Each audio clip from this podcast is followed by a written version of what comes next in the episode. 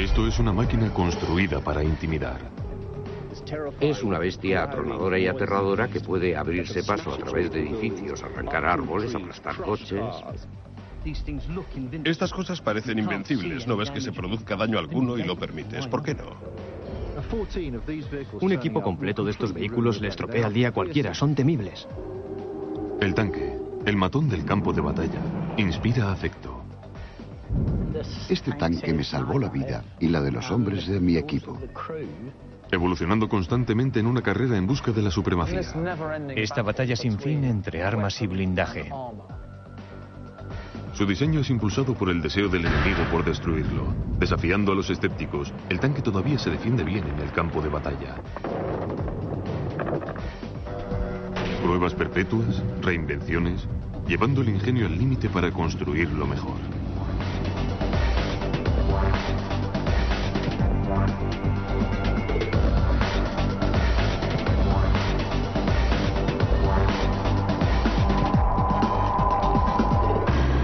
Ingenio al límite.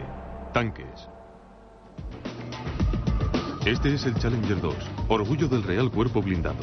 69 toneladas de acero cortado con precisión, un motor tan potente como 10 Land Rover y un cañón que puede destruir objetivos a kilómetros de distancia.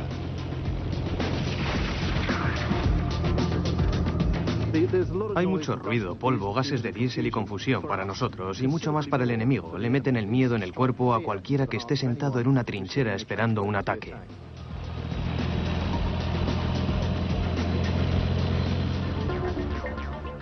El tanque es la culminación de casi 100 años de evolución.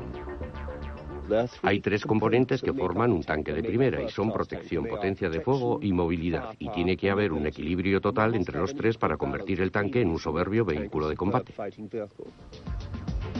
La movilidad le proporciona al tanque su singularidad como arma bélica. Proporciona un dominio inigualable sobre el campo de batalla. Los británicos soltaron su nueva y maravillosa arma sobre un enemigo desprevenido. Uno casi se puede imaginar cómo debió haber sido en 1916 cuando los alemanes que miraban desde las inundadas trincheras vieron cómo avanzaban hacia ellos aquellos grandes monstruos blindados. Ni rastro de seres humanos, solo aquellas atronadoras y aterradoras bestias que podrían abrirse paso a través de edificios, arrancar árboles o aplastar coches con total impunidad. Los días de la guerra de trincheras estaban contados. Los alemanes hicieron trincheras de 3 metros de ancho como mínimo, y los diseñadores resolvieron el problema aumentando literalmente el tamaño del bastidor del vehículo y luego envolviendo las orugas por completo. Y lo que eso significa es que sobre un suelo desigual, este vehículo tendrá una superficie de oruga, una oruga móvil. Con el morro hacia el suelo o hacia el aire siempre hay algo a lo que agarrarse y seguir adelante. Las orugas tienen que soportar grandes tensiones. Tienen que poder subir por inclinadas pendientes, avanzar a través del agua y arar a través de la arena del desierto. El diseño de las orugas se ha refinado mucho desde la Primera Guerra Mundial, pero el gran cambio tuvo lugar en la década de 1970 y es invisible. En 1916 las orugas estaban hechas de hierro fundido. Hoy están hechas de una compleja mezcla de aceros. Tenemos que controlar el tipo de acero que usamos en cada pieza individual para que sea lo bastante fuerte para su cometido. Y el modo de conseguirlo es controlando la química del acero. Algunas piezas de la oruga tienen que ser flexibles, otras exigen pura dureza. La tecnología aplicada a las orugas ha avanzado mucho. Esta prueba de fuerza nos demuestra hasta dónde. Se han hecho dos eslabones de oruga de modo que parezcan idénticos virtualmente, uno hecho de acero moderno y el otro de hierro fundido. Van a probarlos a ambos hasta el límite. Esperamos que el material del eslabón de oruga moderno soporte una carga aproximada de 18 a 20 autobuses de dos pisos cargados sobre él en esta sección central. Primero se realiza la prueba al eslabón de hierro fundido.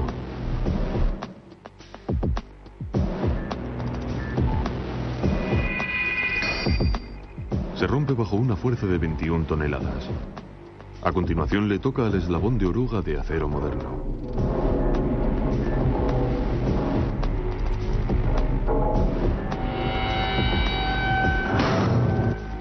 Se comba y parte bajo 40 impresionantes toneladas, soportando el doble de fuerza que el de hierro fundido. El material histórico ha fallado catastróficamente y de hecho el eslabón se ha roto en dos pedazos. Mientras que el material de acero moderno no solo ha soportado el doble de carga, sino que además ha podido doblarse mientras soportaba la carga antes de romperse.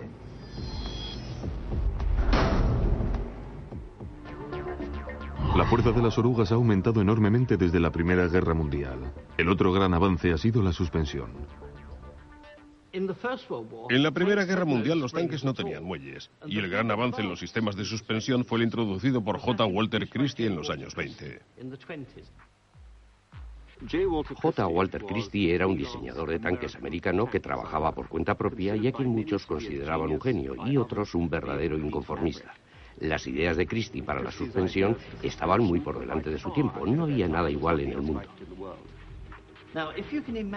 Si se imaginan que mi antebrazo es un brazo de metal oscilante conectando al tanque por aquí, por detrás y con la rueda aproximadamente ahí donde está mi mano, el brazo tendría sobre él un enorme muelle. Y al llegar el tanque a un bache, la rueda se eleva, empuja el brazo hacia arriba y el muelle vuelve a empujar hacia abajo. Una de las características del tanque de Christie es el espacio entre lo que se conoce como parte superior de la oruga y la carrocería, permitiendo que las ruedas se movieran con gran libertad. Y con un tanque como este, se podía viajar a 50 kilómetros por hora campo a través con muchísima comodidad. En 1932, uno de los tanques de Christie viajó a 100 kilómetros por hora sobre un terreno irregular. Casi acabó con el conductor pero al menos pudo hacerlo. Llega a gran velocidad y lo logra. Mientras que la tecnología del acero transformó a los tanques, la suspensión independiente convirtió al tanque en una máquina de combate de gran movilidad. El diseño de tanques evoluciona constantemente, pero hay un problema que no ha desaparecido nunca. Los tanques tienen que poder soportar un impacto. La Guerra Mundial, los diseñadores británicos de tanques creían que el grosor del acero era la clave para la protección. Al llegar el día D, sus esperanzas estaban puestas en el tanque Churchill. Era el tanque de blindaje más pesado que tenían los británicos en aquel momento. Y la chapa de delante tenía unos 15 centímetros de grosor. Dennis Curno tenía solo 18 años cuando entró en el Real Cuerpo Blindado. En agosto de 1944, en su primera batalla verdadera, dos tercios de los tanques de su regimiento fueron eliminados en poco más de dos días. Y después de haber ardido el tanque, vi como el piloto y el copiloto trataban de escapar por la escotilla de salida y cómo quedaron hechos cenizas. Y lo único que se podía ver era la materia gris de sus huesos al tenderlos sobre el suelo, y no es algo muy bonito. Cuando nos enfrentamos a los tanques alemanes, no estábamos preparados para lo que podían hacer. Me refiero a que nuestros proyectiles rebotaban sobre ellos. ¿Pero por qué rebotaban los proyectiles? La respuesta era una innovación que los alemanes habían copiado de los rusos y que todavía se utiliza en la actualidad en todos los tanques. Una idea sencilla pero brillante. Al inclinar el blindaje de un tanque, su grosor aumenta en eficacia. Aquí tengo tres piezas idénticas de blindaje. A esta, un proyectil puede atravesarla a lo ancho. En esta, porque está inclinada, ha aumentado la anchura efectiva y no todos los proyectiles pueden atravesarla. Y si la inclinamos más todavía, volvemos a estar protegidos porque el proyectil no la puede penetrar y rebota sobre ella. Unas pruebas en un campo de tiro deberían demostrar por qué el blindaje inclinado es tan efectivo. Es a esto a lo que le vamos a disparar. Es chapa blindada de unos 15 milímetros de grosor, hecha de acero macizo. Y aunque representa un gran reto, creo que esta bala a 890 metros por segundo la atravesará cuando impacte en ella. Primera prueba, una chapa blindada en posición vertical.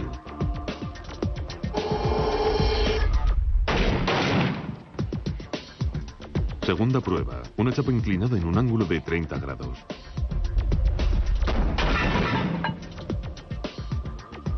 Y finalmente la tercera prueba, de 60 grados.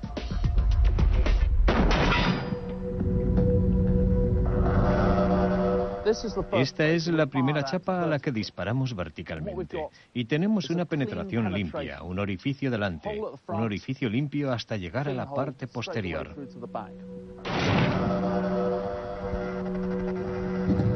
Y aquí está el impacto otra vez, visto a través de una cámara de alta velocidad. La vulnerabilidad de la chapa blindada vertical se ve claramente.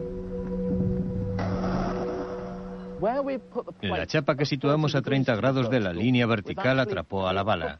Se puede ver la base dentro de la chapa blindada, ahí. Y por detrás tenemos un bulto, pero no ha habido penetración, por lo que no habría causado ningún daño en el interior. En las imágenes de alta velocidad se ve claramente que no hay penetración.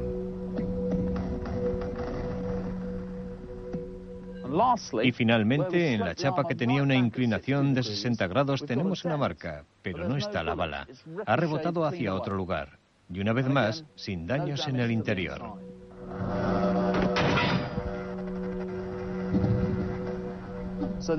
Lo cierto es que al inclinar la chapa blindada hemos protegido al equipo, aunque manteniendo el mismo grosor de acero. Pero los nuevos diseños de blindaje siempre provocan una reacción contraria equivalente. Antes de que terminara la Segunda Guerra Mundial, se inventó un arma antitanques capaz de penetrar incluso la chapa blindada con mayor inclinación, la carga hueca.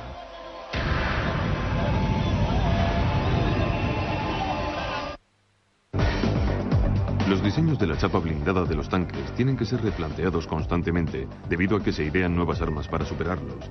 La más mortífera de todas es la carga hueca. Inventada a finales de la Segunda Guerra Mundial, la carga hueca no tuvo rival durante más de 20 años.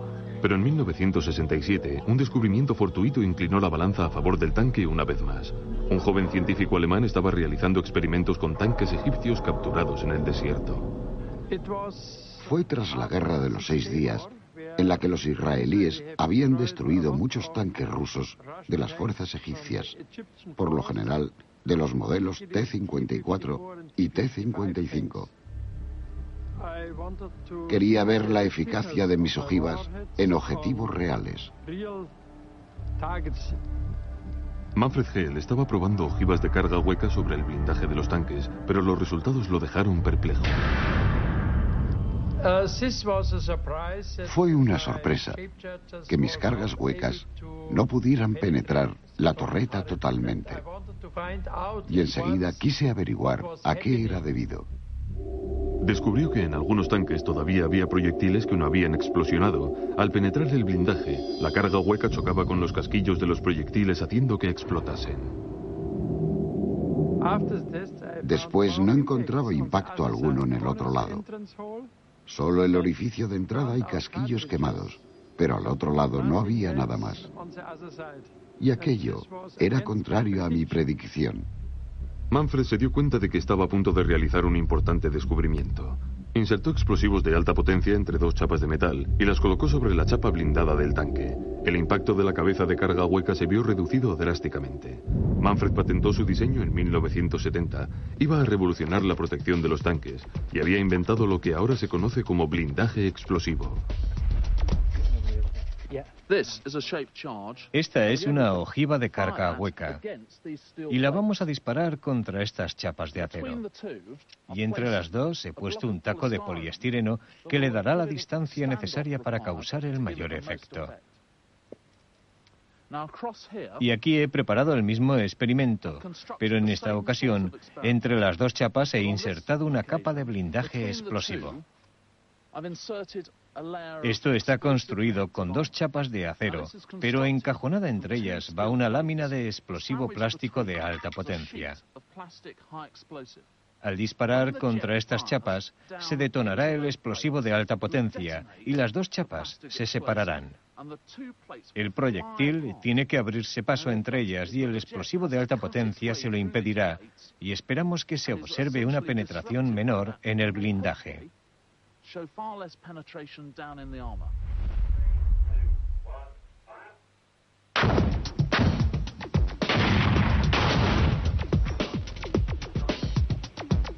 Como hemos visto, esas explosiones liberan una enorme cantidad de energía que causa grandes desperfectos. En este caso, la carga hueca atacó directamente a los bloques de acero y ha habido una penetración total hasta este bloque de aquí.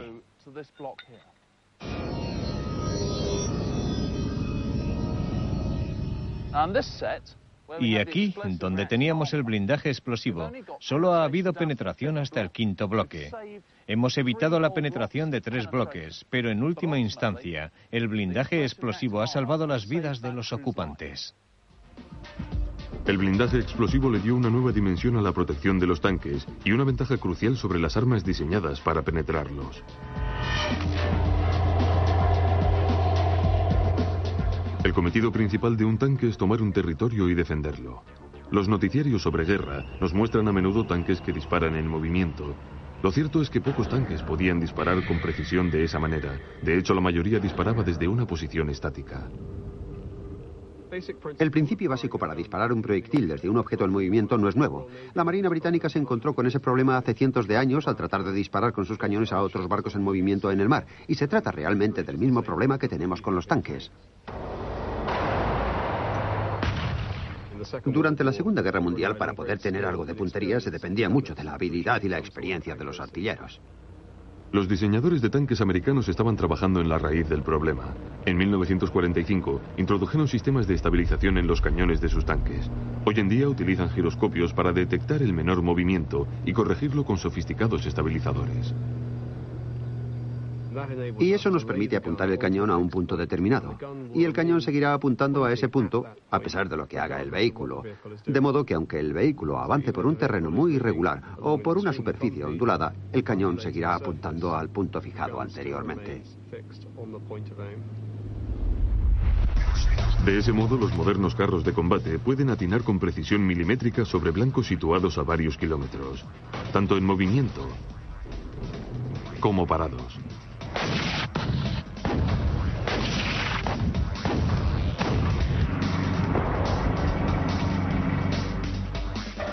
Su supremo armamento hace que en la actualidad un tanque sea una máquina temible.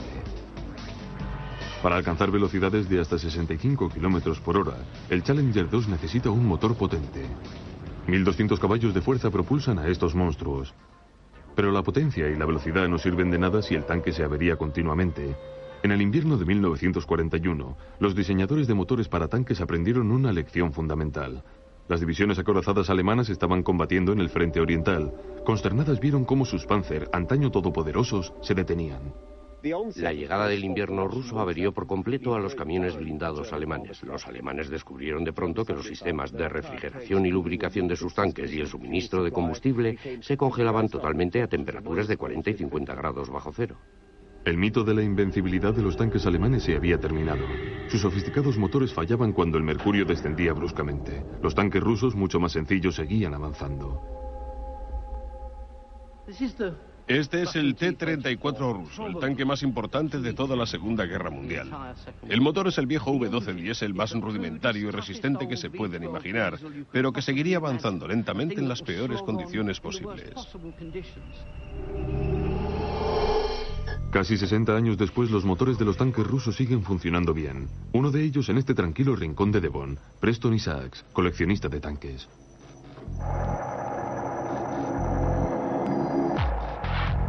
Este es uno de sus favoritos. Un auténtico T-34 de la Segunda Guerra Mundial.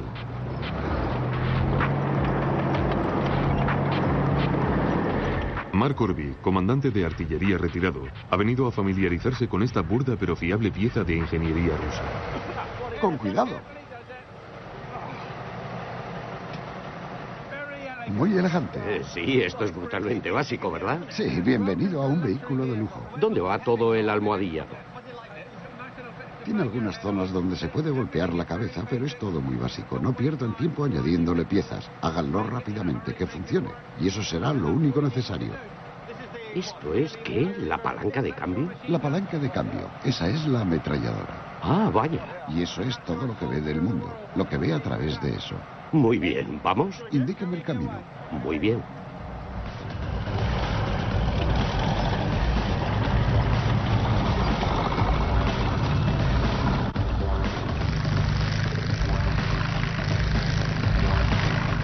T-34 marcó un momento decisivo, a partir del cual los ingredientes clave serían la simplicidad y la fiabilidad. Hoy en día, la mayoría de los tanques modernos tienen motores diésel, pero la madre naturaleza sigue creando nuevos obstáculos.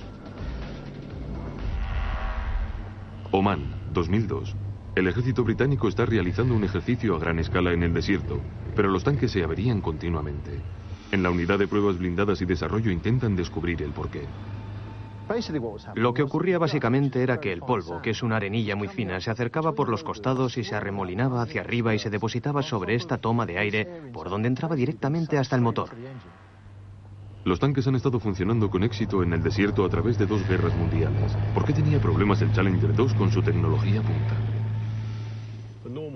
La arena normal impulsada por el viento es bastante gruesa y cada partícula resulta claramente visible, pero cuando hay tráfico por encima de dicha arena y los vehículos discurren por la zona durante algún tiempo, se vuelve extremadamente fina, casi como harina.